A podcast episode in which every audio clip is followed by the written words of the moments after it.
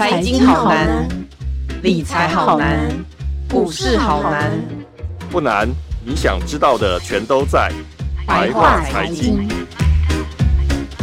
欢迎收听由联合报直播的联合开帕。你现在所收听的是白话财经，我是主持人瑶瑶。数位中介法从六月底吼，我们看到它一直不断的有相关的新闻，因为它推出了草案，但是呢，引起了一些轩然大波。虽然现在政府似乎是为了接下来的选举，所以目前听说暂缓了，但是我们还是呃作为听众。呃，作为可能影响任何社会大众的这个法案，我们还是必须了解这项法案到底对你我的影响有多大。我们今天呢，特别请来主跑 NCC 的瑞璇，相信听众们都不陌生。我们欢迎瑞璇。Hello，大家好。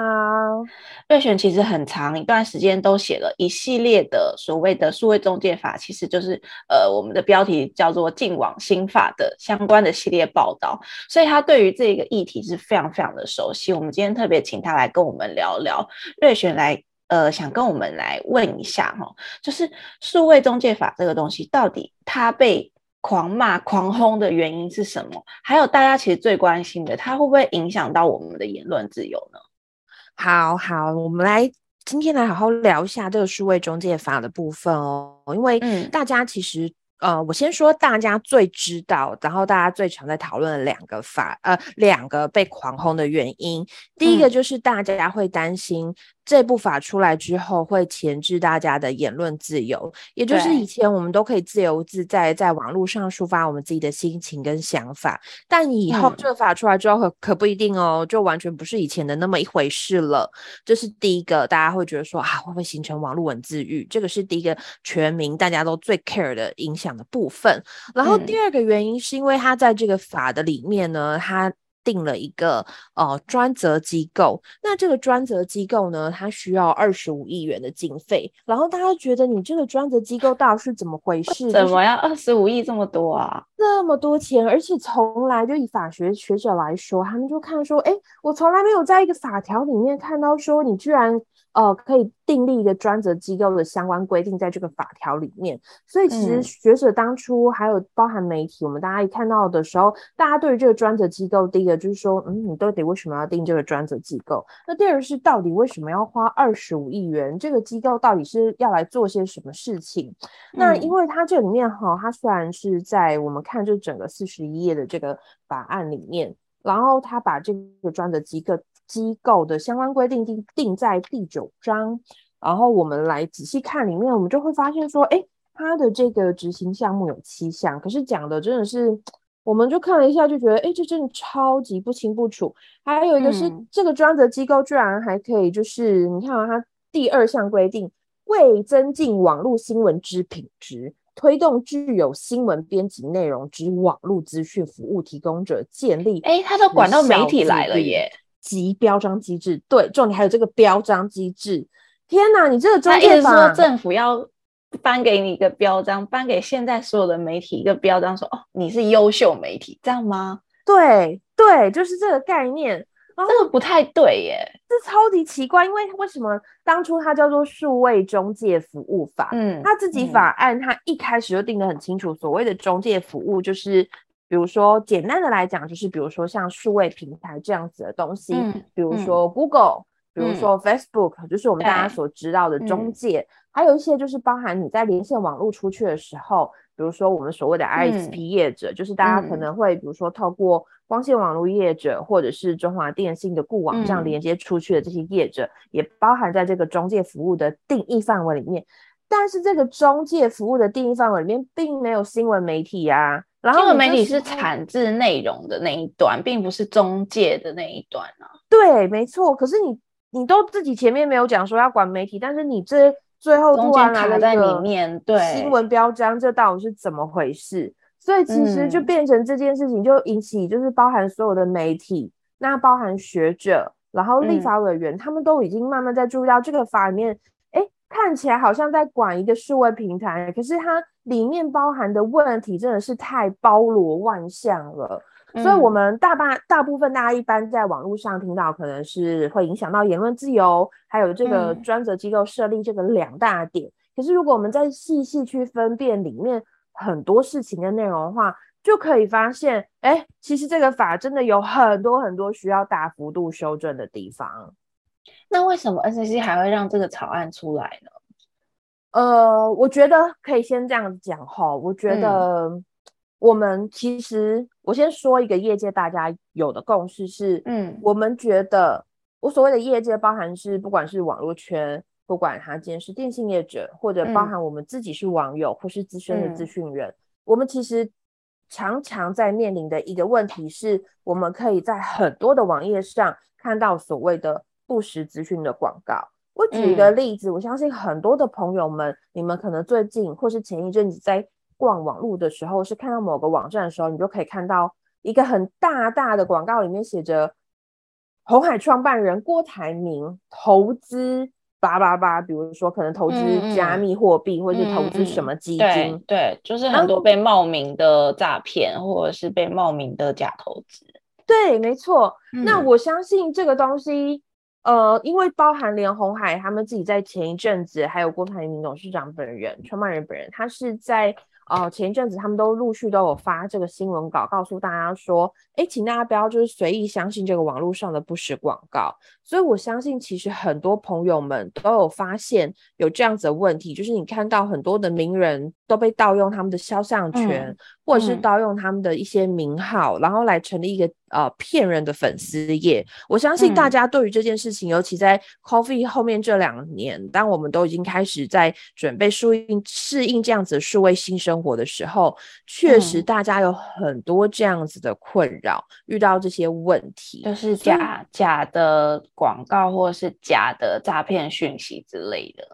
对对，所以我觉得假的讯息这件事情确实是大家觉得很头痛的问题。嗯，业界也有一个共识，觉得诶需要有一个法令来管假讯息。但是是不是我们现在所谓看到的中介法呢？我觉得大家的另外一个共识就是，应该不是现在这个样子的中介法。对，没错。嗯，对，所以我们觉得说，其实、嗯、哦，确实我们需要一个法令，可是并不是要去。好像管东管西，什么都管，所有的言论都管。对对，我觉得这个就不是大家心中所期盼的法令这样。嗯，哎，那瑞璇，所以说，呃，这个数位中介法似乎是想要规管你刚刚讲，就是你从我刚刚你听听你刚刚讲是说，数位中介法似乎是想要规管网络上的假讯息，甚至是假的内容农场的新闻，但是政府要如何认定？你这个是假的讯息，跟这个是假的新闻呢？那像现在在那选举，有一个政府机关，如果跟你说，哦，只要你对我不利，只要你散布散布一个假的对我不利的讯息，我就会跟你说你这个是假的。这样难道不会说这个法最后变成一个政治的手段，或者是呃，它会变成很政治化？就是说，执政党只要认为说这个讯息不利于我，我就会把它认定为是假新闻。那这样子到底有 NCC 来来做这件事情，到底是合适的吗？对，这我觉得也是大家都很担心的部分。就是其实立在立这个法规，然后大家其实会觉得说，嗯，我觉得政治上的意义来说，很多人会觉得，诶，如果不利选举或是发生什么事的时候，你们是不是就是要用这个法令，对，然后来钳制大家的言论自由？我觉得这个是。呃，我们很担心的事情，虽然它还没有发生，但是有没有可能会发生呢？我们只能说有这个几率，而且确实它在很多的做法上面，其实是呃，我们来谈一个，就是比如说它有一个动作叫做加注警语。嗯、呃，什么叫做加注警语呢？就是大家可能现在在 FB 上面，你有时候在浏览一些讯息的时候，你会看到 FB 它会在上面写说，哎，这个东西，这个讯息里面可能含有 COVID-19 的相关内容，请大家在看的时候可能要稍微注意一下。那为什么当初我们在 FB 上面会看到这个东西的最主要原因，是因为其实不管是在国内或者是国外，在 COVID-19 刚起来的时候，其实有很多大家因为对这个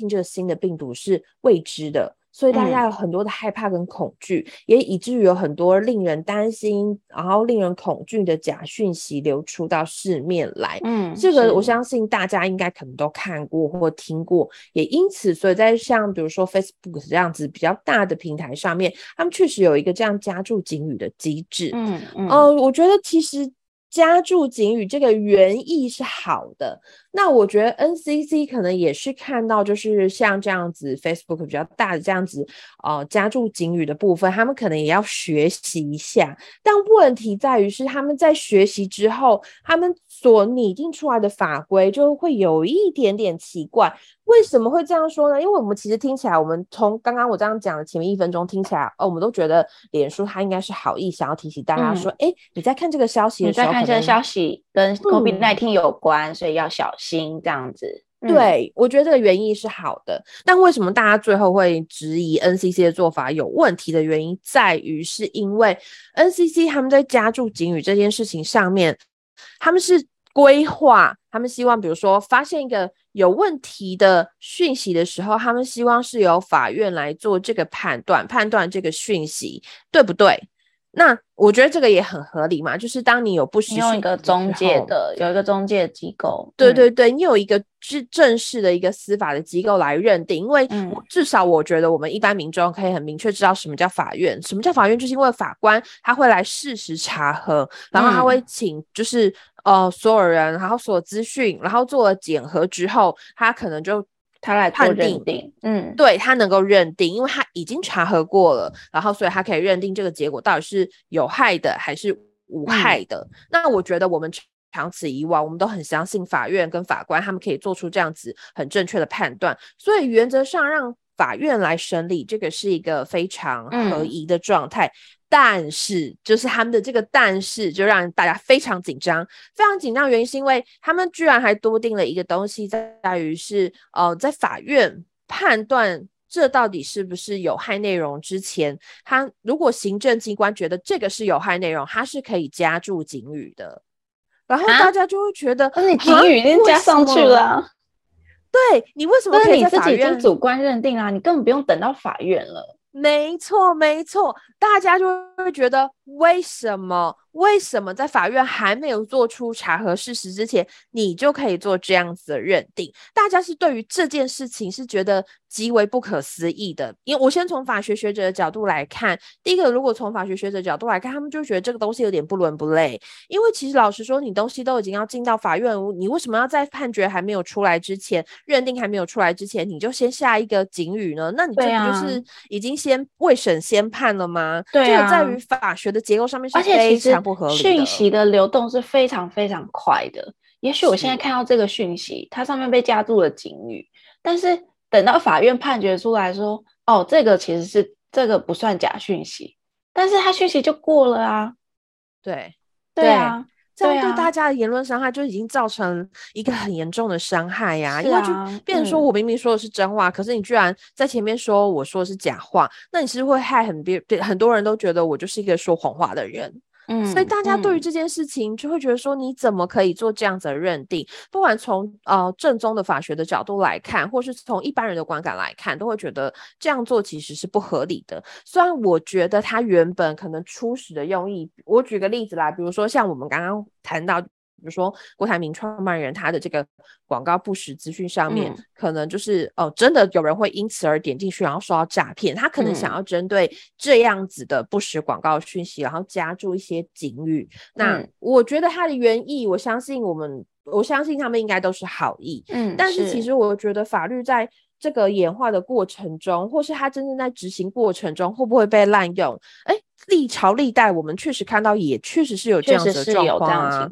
是没错。对，嗯，所以我就觉得这个部分确实引起大家非常多的争议。所以这个部分，我我只能说我我我我觉得我个人 相信 NCC 应该原意是良善的，但是做法可能会有非常多的质疑。所以其实如果可以的话，其实大家都希望他可以把这个加注警语的部分拿掉。那包含很多的业者，他们都私下都是跟我讲说，他们觉得坚守的底线就是，他们并不希望在法院还没有认定之前就加注警语，因为他们觉得这个是非常不合宜的。啊，所以这个部分，我相信大家这个都很认同，所以大家就会一直在讨论言论自由的这个部分。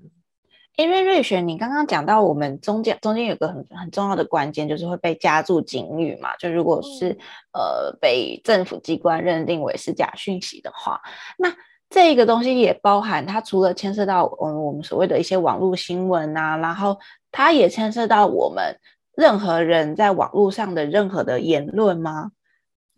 呃，对，现在是是这样子。呃，大部分。哇，就是、我以为是只有针对一些可能公众人物或什么的，他甚至现在也会管制到我们一般民众在，比如说我们在自己的脸书上的一些留言，或者是自己的脸书上的一些分享什么的，这些都会被管制到哦。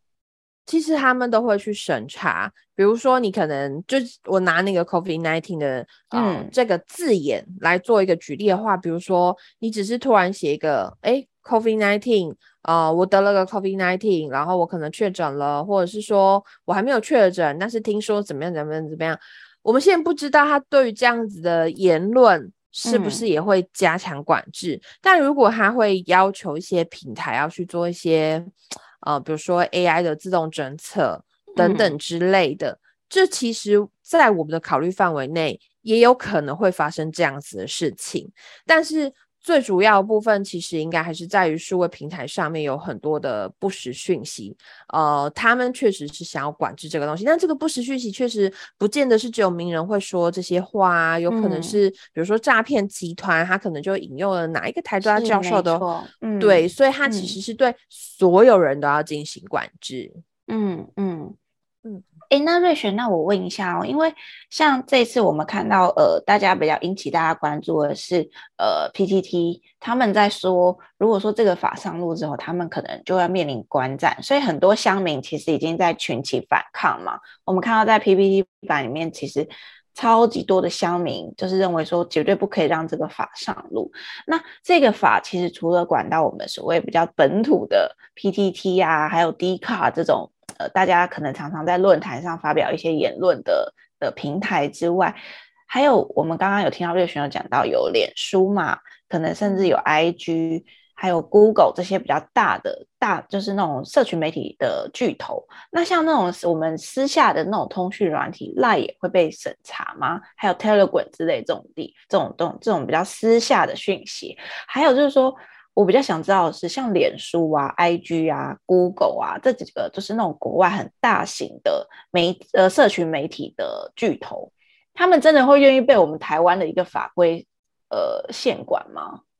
嗯、呃，这几个就是大家都会比较认识也。都有听过的数位平台嘛？那我觉得我先分两个部分来说。嗯、为什么要分两个部分呢？嗯、我先把 PTT 独立出来讲。那 PTT 它是一个比较特别的存在。为什么这样说？因为其实呃，我们所知道的 Line 或是 Google 或是一些呃 Facebook，其实他们是有盈利的，他们是会靠数位广告跟数位行销来做赚钱的。嗯，嗯所以他们其实会被认定是有获利的机构。但是 PTT 是完全不一样的是哦。我们知道这个 BBS。自然部分，其实 PTT 它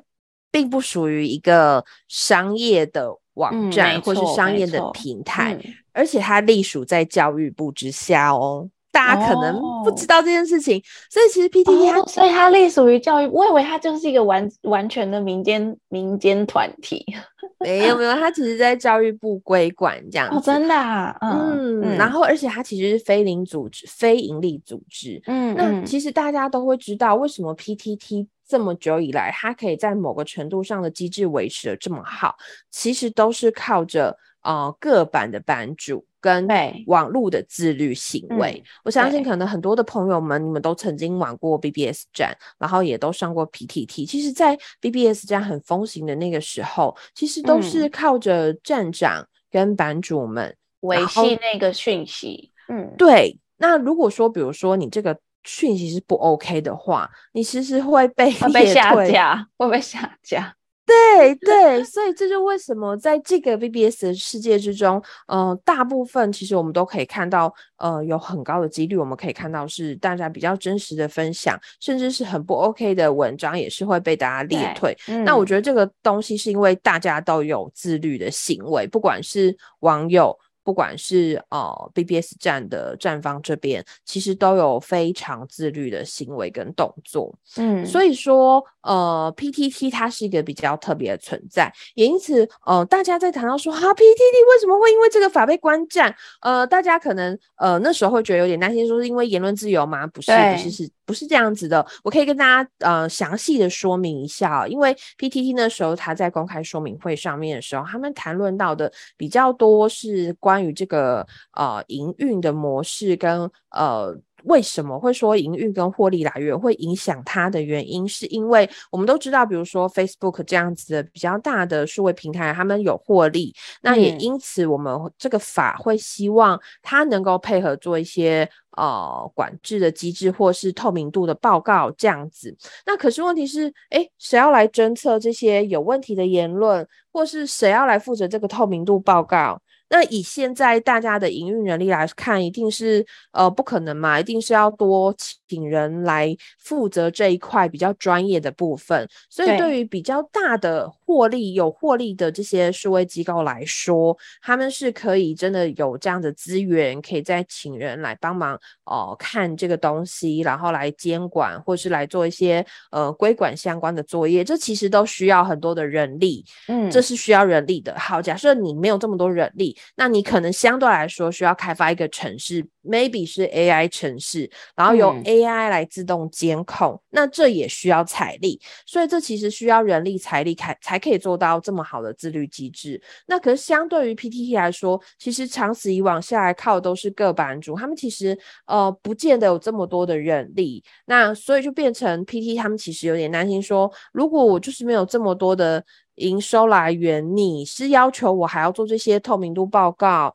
然后还要呃定期跟大家说我这到底要怎么自律什么？他们觉得其实某个程度上。这个东西的运作方式对于 PTT 来说是不 OK 的，嗯，也因此他们说，如果你中介法真的一上路的话，嗯，那真的就是跟 PTT 观战相去不远，所以才会有这样子的说法。嗯，那这个是 PTT 的情况。嗯，那其他的部分的话，比如说 IG、Google 这种比较国际化的媒体来说的话，其实他们在国外，尤其在欧盟的部分，多多少少他们都已经开始有做一些透明度责任报告的部分，所以其实。我们的要求如果是还挺正常的，就是如果他们来说还 OK，对，就是比如说要做透明度报告，然后比如说你们可能要做一些查核机制，嗯，这个对于他们来说并不是很困难的事情。那只要是在合理的范围内，我觉得我听到蛮多这些国际的平台，他们私下跟我讲说，哎，只要法令都是合理，都是 OK 的，其实他们是愿意的，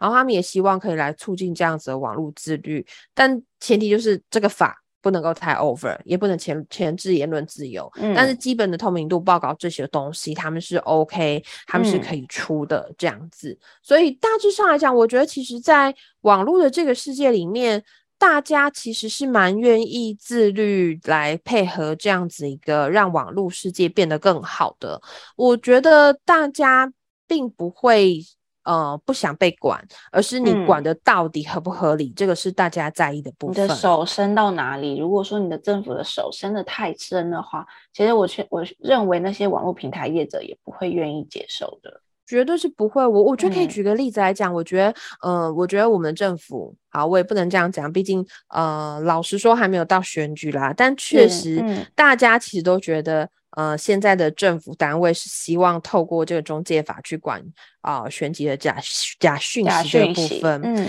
可是我真的要讲真的，平心而论，美国有没有？美国也发生过无数的假讯息，尤其是在选举期间。欧洲有没有？欧洲也有。这个举凡全世界都在发生，是只有台湾在发生。嗯，对，这都在发生。你台湾政府为什么要因为这些假讯息而侵犯我们原本的言论自由呢？嗯，这根本其实是件不合理的事情啊！你如果想要用这个来规管，啊，那我觉得真的是本末倒置了。你不能弄一个东西来，然后影响大家言论自由。那你这样跟讲难听一点，那你这样跟集权的国家有什么不一样？是啊，所以很多乡民开始在网络上说：“哦，这个就是一个白色恐怖。”当然，他们也许讲的有点呃过了，因为这个法 D B 这个法还没有过。但是我认为说，这个法光推出来，这个草案光出来这件事情，就已经引起这么大的轩然大波。因为呃，台湾最珍贵的其实就是民主跟言论自由。但如果光这个都被失去的话，其实我觉得，我认为说这真的会受到受到非常大的反弹。嗯，没错，没错。嗯嗯，哎，那像 Line 啊或 Telegram 这种，呃，我们不是公众的讯息，就是有时候，可是我们常常还是会，呃，私下收到群主的 Line 啊，里面会有一些假消息，这种，那这种会被管吗？还是说这种就管不到了？其实私下的这个，比如说像 Line，我们都会是一对一的这样子的讨论，嗯、或是我跟你个人之间的对话。嗯、那原则上，像 Line 他们在公开说明会上面都会说，像这种公呃一对一的私人对话，很多是比较像是呃怎么讲呢？因为它算是加密型的讯息，所以其实包含连 Line 自己本身，他们都不知道，他们都看不到喽。对，他们都看不到这些东西，哦、嗯，对，所以其实这个部分的话，赖就会觉得说，你难道要我在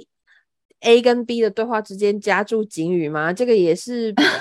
不可思议，我都看不到，我要怎么去执行这件事情？啊、嗯，这个其实很困难。哦，但我觉得有一个有趣的例子，我们可以来讨论一下，是 Telegram。我相信还蛮多朋友可能都有装过 Telegram，、嗯、而且我觉得像我本身也有，但是我的 Telegram 就是很惊人，就是我我几乎天天都可以收到那个什么诈骗票推荐的假讯息。对对对对对，没错没错。我觉得这样很不 OK。但是后来我听到有一个朋友，他们就跟我讲说，嗯，但是 Telegram 的话，我们的政府可能无法管到。我说，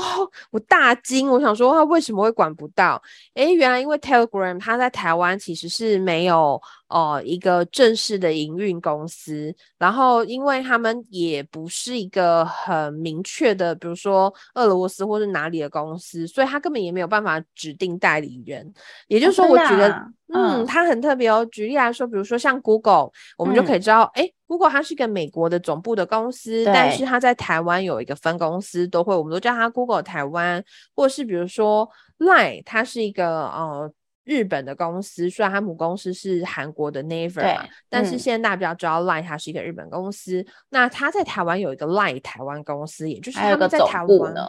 对，没错，就是他们其实，在台湾都是有落地的。嗯、但 Telegram 根本在台湾没有落地。那这种没有落地的公司，管呢、欸？对呀、啊，你根本管不到，这就是又是另外一个问题。嗯、就是目前为止，就是我跟几个学者讨论过，就大家都觉得这个还是有点无解，因为他真的就是没有在台湾没有这样子的代理人。就是你如果往另外一个方向想，这些在台湾可能有总部或者是有分公司有落地的企呃，算是呃社群平台，他们他们也许会接受呃被纳管，但是如果但我们人会往。各个方向去嘛，我们的网络世界其实非常广阔的，所以一定会有可能会有一个新型的平台出来。那那个平台万一是一直都没有在台湾落地，或者是它就是在它就是在国外的某个区小岛的一个成立的一个平台，因为毕竟网络是这种去中心化的的的地方，所以像 Telegram 这种，就是政府其实他用这个法，其实基本上也是管不到的啊。对，他其实管不到。那我再来举一个我觉得很有趣的例子，嗯、也是在那个呃公开说明会上面的时候，电脑工会提出来的。他们提出来说：“哎、嗯，你你这个法成立出来之后，你那个法白话一点来说，就是你不可以打别的人脸或者打自己的脸。”为什么这么说呢？因为我们刚刚前面谈到说，如果你要在台湾落地，如果你没有在台湾落地，你至少要在台湾有指定代理人。也因此，比如说有些呃假讯息从你这个平台出来，或者是有一些问题的时候，他可以在当地找到负责人，嗯、然后针对这个假讯息做个处理。哎、嗯，问题来了，那请问一下，爱奇艺怎么办呢？哎，对呀。哎，爱奇艺是不是在二零二零年的时候，而且出去了嘛？经济不修法不让它落地的哦。那你这现在要怎么办呢？而且我告诉你，爱奇艺在全台湾 OTT TV 的那个平台里面，应该还是有前三名哦。台湾还有很多人在看爱奇艺哦。那请问一下，你要对爱奇艺做怎么样的管理呢？是啊，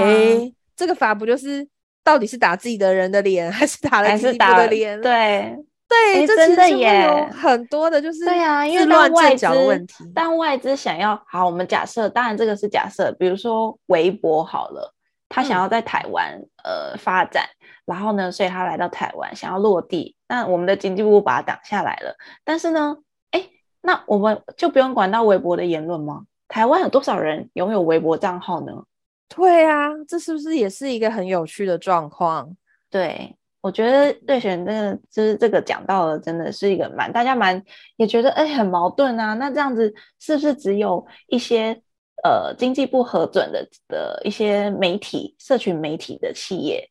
啊只会被管呢？嗯、那这样子我们民众网络生活其实到处去啊，各个平台都会去啊。那你只管到这些平台，可是其他平台却不管呢？这样也不对吧？对啊，所以我觉得这个就是这个法案。其实我觉得他在修的这个过程之中，虽然说它现在是草案，但其实网络就是因为它的问题，或是它是一个，因为我们也可以说它是一个很呃比较新的，呃、嗯，